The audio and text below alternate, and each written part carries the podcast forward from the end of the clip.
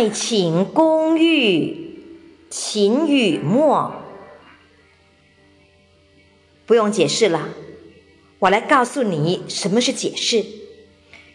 解释就是通过观察和思考，说明事物变化的原因，或事物之间的联系，或事物发展的规律。你解释就是为了掩饰，掩饰的就是事实，事实就是罪恶的开始。人类喜欢掩饰，正是人类最大的悲哀。